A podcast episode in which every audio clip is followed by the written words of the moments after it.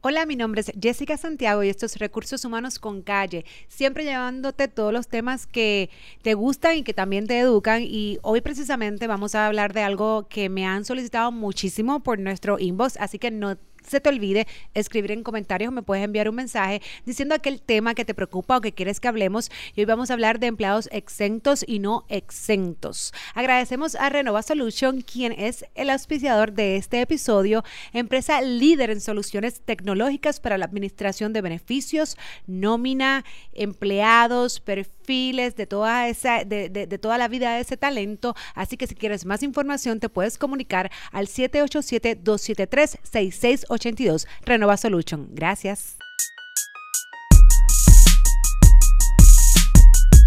Saludos y gracias por sintonizar un día más Recursos Humanos con Calle. Hoy tenemos invitado al licenciado Quintana. Quintana, saludos y gracias por estar acá de nuevo con nosotros. Saludos, Jessica, por la invitación, siempre a tu orden. Hoy vamos a hablar de un tema, Quintana, mira que todo el mundo me pregunta, para beneficios del público, ¿qué es un empleado exento, Quintana? Bueno, un empleado exento significa una persona no cubierta, no protegida. La palabra a veces es un poco difícil de entender, pero estar exento significa que no estoy protegido o no estoy cubierto por determinadas leyes o leyes. Eso es un concepto que es relevante discutirlo bajo la ley federal de horas y salarios y bajo la ley local de horas, salarios y beneficios.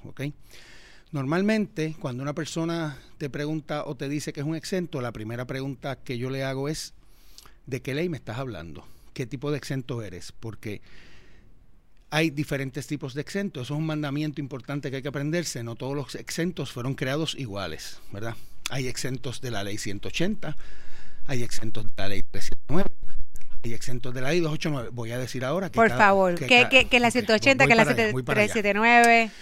Como te dije, Jessica, hay que mirar entonces de qué ley estás hablando y de qué derechos estoy exento, o sea, qué derechos no me cubren, no me aplican. Vamos a, comer vamos a comenzar por la ley 180. ¿Qué beneficios da la ley 180 en Puerto Rico? Ahorita cogemos la ley federal. La ley 180 da el beneficio de salario mínimo estatal, el beneficio de vacaciones, el beneficio de enfermedad y el beneficio de uniformes que si el patrón no los exige, los tiene que pagar. ¿Qué personas no tienen ese derecho? o esos derechos, pues los exentos de la ley 180, que no son los mismos exentos de la ley 379 ni de la ley 289. Vamos a ver ahorita qué derechos dan esas leyes. Los exentos de la 180 son los ejecutivos, administradores, no, no es administrativo, y profesionales, los empleados en el servicio doméstico, excepto los choferes, que sean choferes en el servicio doméstico. Eso sí les aplica la ley, todos los demás domésticos no los empleados que están cubiertos por un convenio colectivo, empleados unionados y los empleados del gobierno, ¿verdad? Municipios, gobierno federal y de aquellas corporaciones públicas que no han decidido otorgar los beneficios que la ley da. Esos son los exentos de la ley 180. Por te acabo de decir no tienen, hay que entrar entonces a qué definiciones hay cada, cada una, ¿verdad? Claro. Y cuáles son los diferentes tests. Esos son los beneficios que da la 180 y esas son las personas que no tienen derecho a decir que la ley le da ese derecho o esos derechos. O sea, que es importante y, y, y, yo, y yo sé que hay muchos términos, como usted menciona, dentro de los reglamentos federales y estatales, que hay otras profesiones que también están oh, incluidas en este reglamento, más abajito, exentos de una pero no de otra. No obstante, yo quiero ir específicamente a veces el tiempo nos traiciona y, y bajo lo, por ejemplo, todo lo que usted menciona es muy probable que la gente esté en la casa diciendo, yo no caigo dentro de ninguna de esas, yo soy exento. Yo no soy nada de eso, porque, porque yo soy empleado exento. Porque puede ser que seas exento de la 379, pero no de la 180. Claro, pero dentro de los tres términos más comunes, por decirlo así, que es el administrador ejecutivo y profesional, que incluso vamos a hablar un poquito de reforma, de los cambios que, que hubo, que solamente le afectan a estos tres pues es donde podríamos decir, y digo así, pues no tengo la estadística, pero que la gran mayoría de los empleados exentos están dentro de esas categorías, especialmente profesionales o eh, los ejecutivos, ¿no? Sí, estamos hablando de las exenciones, lo que llaman de white collar, cuello blanco, es la que se llama. Entonces, pero cuando tú escuchas un término de legal, que dice ejecutivo, dice, pero yo no soy ningún ejecutivo en la empresa porque yo soy exento. Un ejecutivo, bajo la definición del reglamento federal y del reglamento estatal, es una persona que cumple con tres requisitos. ¿ok? Para, recuerda que para ser exento, vamos a coger el criterio madre, para ser exento por ejecutivo, administrador o profesional es un criterio de tres patitas. Los tres patitas son, hablando fino, nivel salarial, base salarial y los deberes. Hablando calle, cuánto me pagan, cómo me lo pagan y lo que hago todos los días. Y los tres criterios tienen que satisfacerse. Vamos a coger el ejecutivo. ¿Cuánto hay que pagarle a un ejecutivo al día de hoy para que sea un ejecutivo exento, una persona exenta?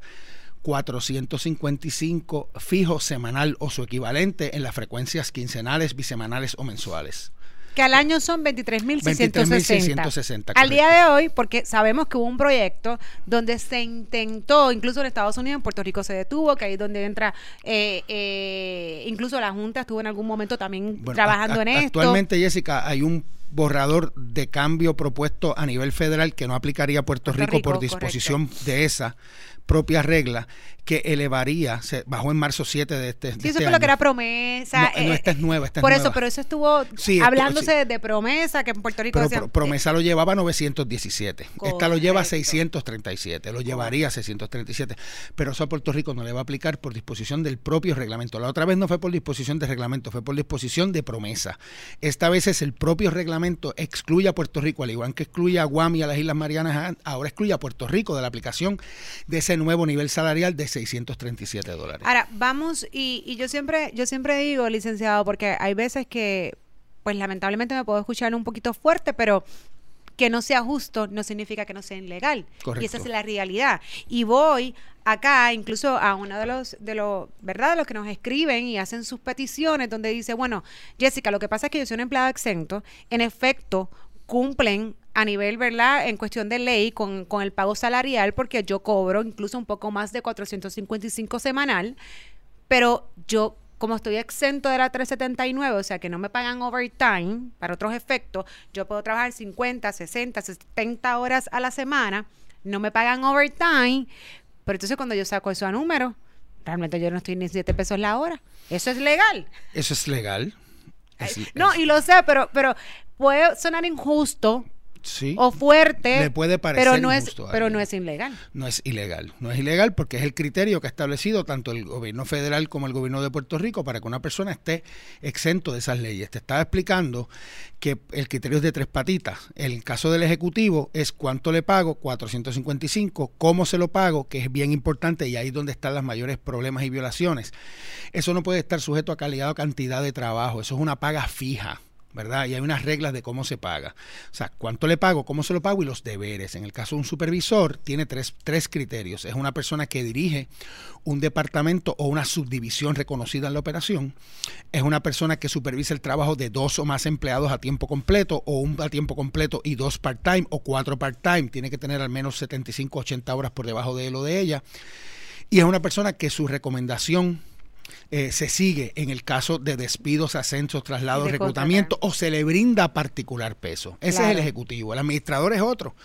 Tiene que cumplir con la patita de cuánto gana, de cómo se lo pago, más tiene que hacer un trabajo que esté relacionado a asuntos de importancia en el negocio, trabajo de oficina no manual relacionado a la dirección y asuntos de importancia en el negocio y sobre el cual ejerce discreción y juicio independiente. O sea que básicamente lo que la ley habla como administrador es lo que comúnmente, no estoy diciendo que siempre, pero se conocen las empresas a nivel de, de organización, no de, del chart de, de, la organización, como aquellos ejecutivos, OVP, gerenciales que realmente tienen un poder decisional en lo que es el negocio per se. Le pagan por decidir el curso curso de acción del negocio. Que son los menos. La realidad es que pagar a un exento por un puesto de administrador o bajo una clasificación de administrador son los menos.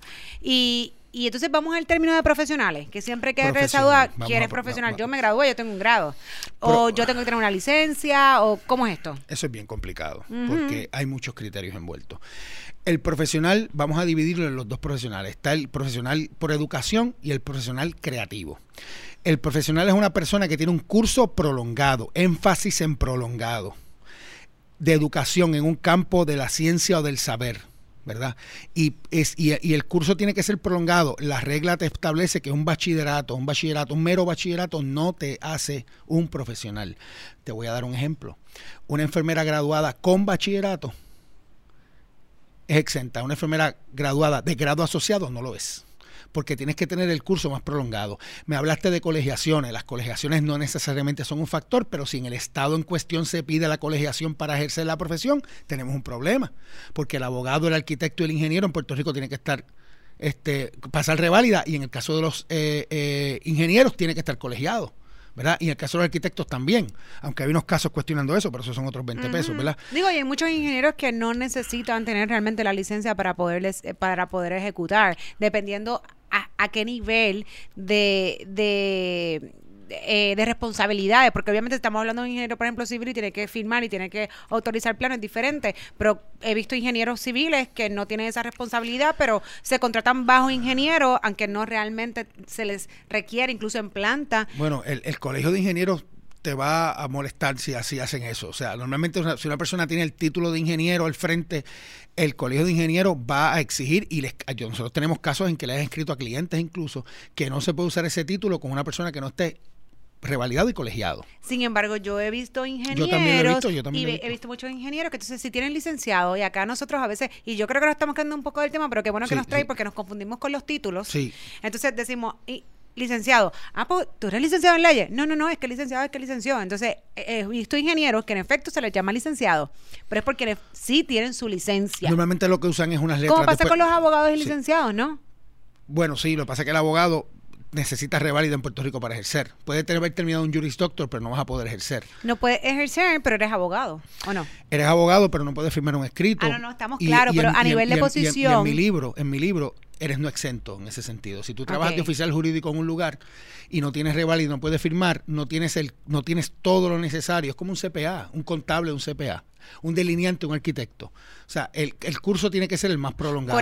Correcto, pero en el caso del que hace un grado en contabilidad es un contador, es un contable. estoy de acuerdo. Y no, puede, y no puede firmar, pero es un contable y puede trabajar como contable. Y normalmente yo lo que le digo a los clientes es que lo tratemos de evaluar más como profesional, como administrador, si hace funciones de administración. Y si no hiciera, e, esa es mi pregunta, si de repente yo tengo un general accountant, digo, tengo una, una estructura donde pues hay un controller, donde tengo varias personas de contabilidad, pero esta persona pues está contratada bajo un contador general. Normalmente, ¿Cómo sería? normalmente, si no tiene discreción en juicio independiente, lo que estás haciendo, pues no tiene ejercicios de juicio que comprometa a la empresa con, su, con sus decisiones, no va a ser un administrador va a ser una persona que está manejando números, accounts payable, accounts O sea, no un profesional. No, un profesional no va a ser, porque el profesional tendría que tener el curso prolongado. Y en Puerto Rico, el curso prolongado exige, lamentablemente, el CPA. Para yo ponerme CPA. No, y te hago mucho porque es importante, licenciado, porque siempre hay esta duda y cuando tú te vas por ahí, hay un montón de gente que está clasificada como exento y no necesariamente están correctos, ¿no? A veces identificamos eso, Jessica, sí. Y, y entonces, una de otro tema, por ejemplo, porque entonces sí pueden haber algunos grados técnicos o asociados, pero que es lo único que hay en Puerto Rico. O sea, no existe un grado académico, cuando digo académico, no existe un bachillerato, una maestría en esa área en particular, pero sí existe el grado técnico, o sea, que es bien especializado y quien único lo tiene eres tú. Yo puedo tener una maestría, pero tú tienes un grado técnico en algo que no lo da ninguna universidad a, nivel de, de, de academia, ¿no? De grado académico de bachillerato, etcétera.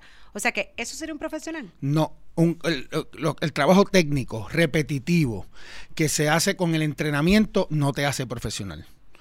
No te va a hacer profesional jamás. Eso está en la regla federal claramente. El problema que tenemos, Jessica, es que el reglamento 13 nuestro, que es de donde emanan las definiciones de lo que es exento ejecutivo, administrador y profesional para efectos de nuestra legislación local, es bien exiguo es bien corto, es bien limitado, tiene lo básico. Para estas controversias finas como las que tú me estás planteando, tenemos que mirar el reglamento federal y es completamente legítimo mirarlo porque nuestro propio, nuestro propio reglamento 13 local dice que cuando tengamos duda, miremos el federal. Digo, y es bastante copy-paste uno del otro porque tiene muchas cosas bien similares. no es bastante, es eh, idéntico. Es que yo no lo quería decir de ese modo, pero ya que... Tiene unos cambios sutiles, pero Claro, añadieron por un lado la 180 para algunos porque ya no existe la 180 ni nada que se le parezca. No, y, en el criterio de la paga o cómo se le paga a los exentos hay un criterio que un descuento que a nivel federal se puede hacer de la paga del exento, que a nivel de Puerto Rico no. O sea, son sutilidades, pero es básicamente lo mismo. Claro, entonces le pregunto, a, nivel, volviendo al tema este, no de, de, de los salarios, del overtime, etcétera, tenemos un empleado que está clasificado correctamente dentro de uno de estos tres términos. No obstante, pues le tocó trabajar sábado, quizás hasta domingo, trabajar siete días corridos. Entonces, te dicen, de pero ¿y cuál es mi tiempo de descanso? Yo tengo derecho a un compensatorio, tengo derecho a que, a que, ¿sabe? el tiempo compensatorio es una figura que no existe en el empleo privado. Jessica. Correcto. No, y qué bueno, porque la gente tiene esa no mala... existe de ninguna forma. Eso existe en el empleo público, en ciertas limitadas circunstancias. Incluso hubo una persona que me, que me escribió y me dijo, eh, sería bueno en algún momento hablar de un podcast eh, de las diferencias entre el sector público y privado, porque sí las hay, y esto es una de ellas. Oh, sí. A veces, y nosotros tendemos a escuchar términos o palabras que se usan en, un sector y luego la traemos acá pensando que, es, derecho y el tiempo compensatorio no existe, a menos que haya una política, obviamente como empresa, que quisiera dar días compensatorios porque le llamaron así, pero no es porque hay una ley que obliga al patrono privado a dar un día compensatorio. Ni que lo permita. Normalmente lo que tú puedes hacer es, por ejemplo, como clientes nuestros, que si tienes un exento que se te quedó fajado un jueves hasta la de la mañana sacando un trabajo, al otro día tú puedes tener la consideración de decirle, no vengas que yo te lo voy a pagar. Eso es una consideración voluntaria que puede tener un patrono, pero que el exento pueda plantear que porque trabajo más de lo que él entiende es la jornada normal, tiene derecho a tener tiempo libre con paga, eso es incorrecto. El exento básicamente está exento de todas las protecciones que tiene la legislación laboral si está correctamente clasificado. Correcto. Entonces, otra cosa también de los exentos es que eh, en el caso de, obviamente que lo, hablamos ahorita, pero vamos a ir más al detalle de lo de las vacaciones. Ok, también estarían exentos de la ley 180, los ejecutivos, administradores y profesionales. Correcto. O sea que, un, y, ¿verdad? Para que quede claro, un empleado que es exento, pues pudiese acumular, como no, como puede acumular diferente a lo que está establecido para los empleados no exentos, porque ellos están, valga la redundancia, exentos de esa ley que regula la acumulación en Puerto Rico de la licencia por enfermedad y por vacaciones. Es un beneficio voluntario que los patronos en Puerto Rico dan para fines de, de atracción y para fines obviamente de reconocer que hay que tiene que haber un periodo de descanso o receso, pero de que existe una obligación legal de concederlo, la Constitución es no. Ok. Entonces, otra cosa también que, que, que, siempre me hace muchos acercamientos licenciados es que en el caso de los vendedores, y yo sé que aquí vamos a los términos de abajo. vendedores que tienen una... Vendedores ambulantes. O cuáles son... Bueno, obviamente el reglamento habla de vendedores ambulantes, pero qué bueno, pues vamos a hacer la distinción. ¿Qué vendedores son los que realmente clasifican para un empleado exento? Los vendedores que clasifican para empleado exento va a depender de qué ley me estás hablando. De la ley 180, ningún vendedor está exento. Todos los vendedores, trabajen en la calle o trabajen en la casa, como digo yo, con un techo encima, tienen, están cobijados por la ley 180. O sea que su beneficio de vacaciones y enfermedad se tiene que dar bajo las condiciones que la ley 180 dispone. Los agentes viajeros, viajantes vendedores y vendedores externos, lo que llama la ley federal Outside Salespersons, están exentos de la 379 que brinda el derecho a horas extra, a periodo de tomar alimento y a pedir condiciones de trabajo flexibles que la reforma trae ese derecho, que es pedir más horas, menos horas o pedir un cambio en el lugar de trabajo o en el turno de trabajo. Esos exentos agentes viajeros o viajantes vendedores, esa figura que me estás tratando, está exento de la 289 que es la del séptimo día, está exento de la 379, que da los derechos que acabo de decir, pero no está exento de la 180. Entonces, una pregunta. hablaste del Milton, lo que es el periodo de alimentos, que quiero hablar de eso, pero antes de eso, la ley también o el reglamento es bastante claro en cómo tú le vas a pagar a ese empleado exento si, por ejemplo, sabemos que puede trabajar 15 horas y va a cobrar lo mismo, como puede trabajar 4, 3, 2, 1. Entonces ahí es que siempre entra la confusión. Ah, bueno, el empleado exento vino y trabajó dos horas, se fue a hacer algo personal ese día y cobra las ocho horas. Mira, Jessica, ahí estamos hablando del criterio que te hablé ahorita de base salarial, que es cómo yo le pago esos 455. Y existe una regla cardinal. La regla cardinal es que el exento una vez trabaja parte de la semana tiene derecho a cobrarla completa. Hay unas excepciones a esa regla cardinal, que son siete excepciones a nivel federal y seis en Puerto Rico. Pero la regla cardinal es esa. Hay una regla también que dice que es hija, ¿verdad?, de, la, de, de, de las excepciones que te dije, que son siete. Esas, las dos primeras excepciones configuran una reglita, como le llamo yo, que es que si el exento trabaja parte del día, le surge un derecho a cobrar el día completo. Hay excepciones a eso también. Yo podría pagárselo de vacaciones, pero cuando se quede sin vacaciones, si trabaja parte del día, tendrá la obligación de pagarle el día completo. Y está la regla oscura, como digo yo, que es que cuando el exento no trabaja nada en la semana, pues no cobra nada. Esas son básicamente las reglas.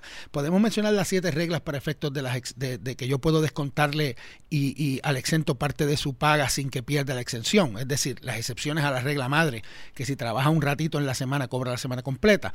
La primera es ausencias de día completo más por razones personales, y énfasis en día completo. La segunda es ausencias de día completo más por razones de enfermedad o incapacidad.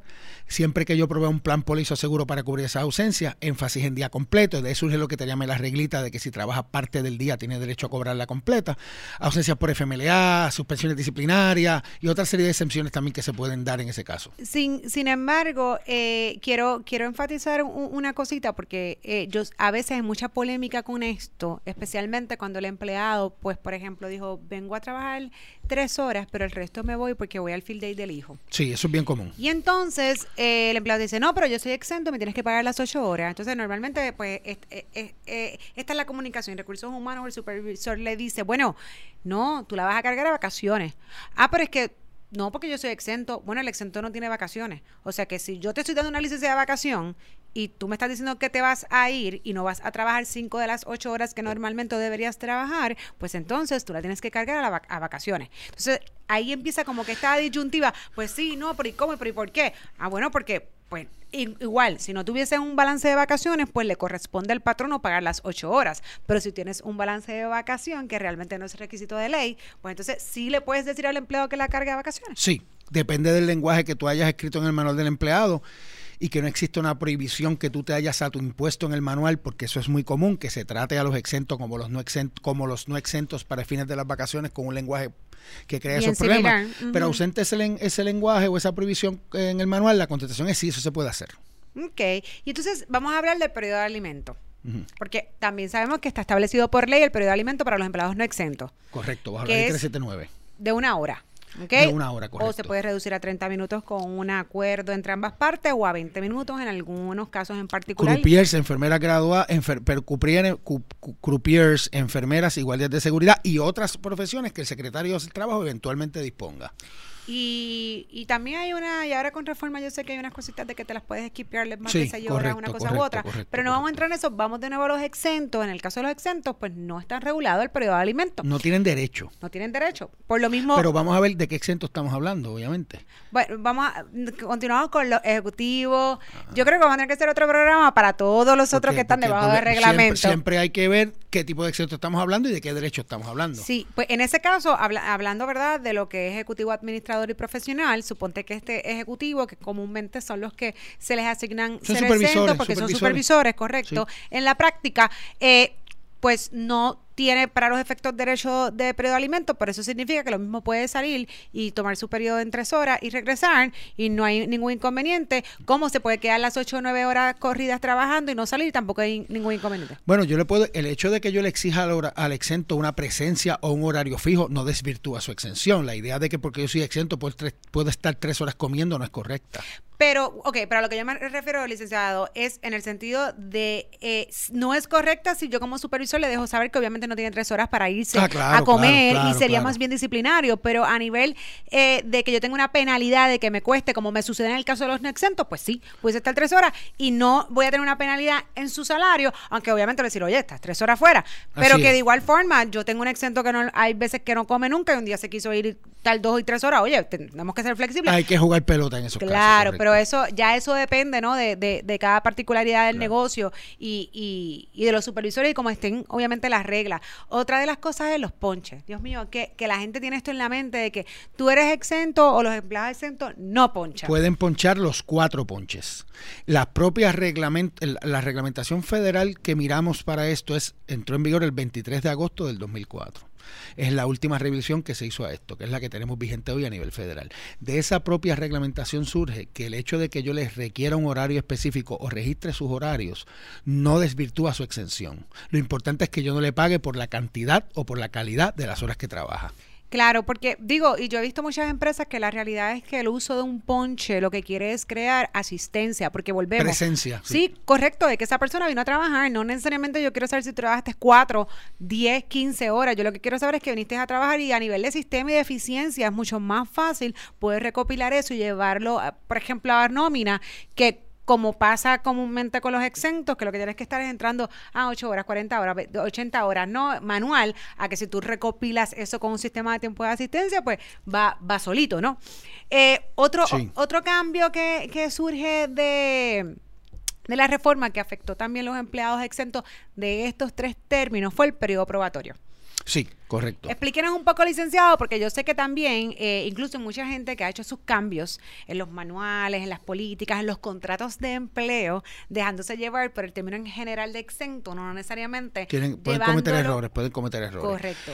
Los exentos, el, el periodo probatorio básico para todos los empleados es nueve meses, 270 días. Automático, no hay que hacer contrato es automático, excepto los ejecutivos, administradores y profesionales, esas tres categorías nada más, cuyo periodo probatorio puede ser de 12 meses, 360 días automáticos, no hace falta hacer contrato. Pero esas tres categorías, yo decir en un cierto y falso, todos los exentos están sujetos a un periodo probatorio de 12, meses, sería falso.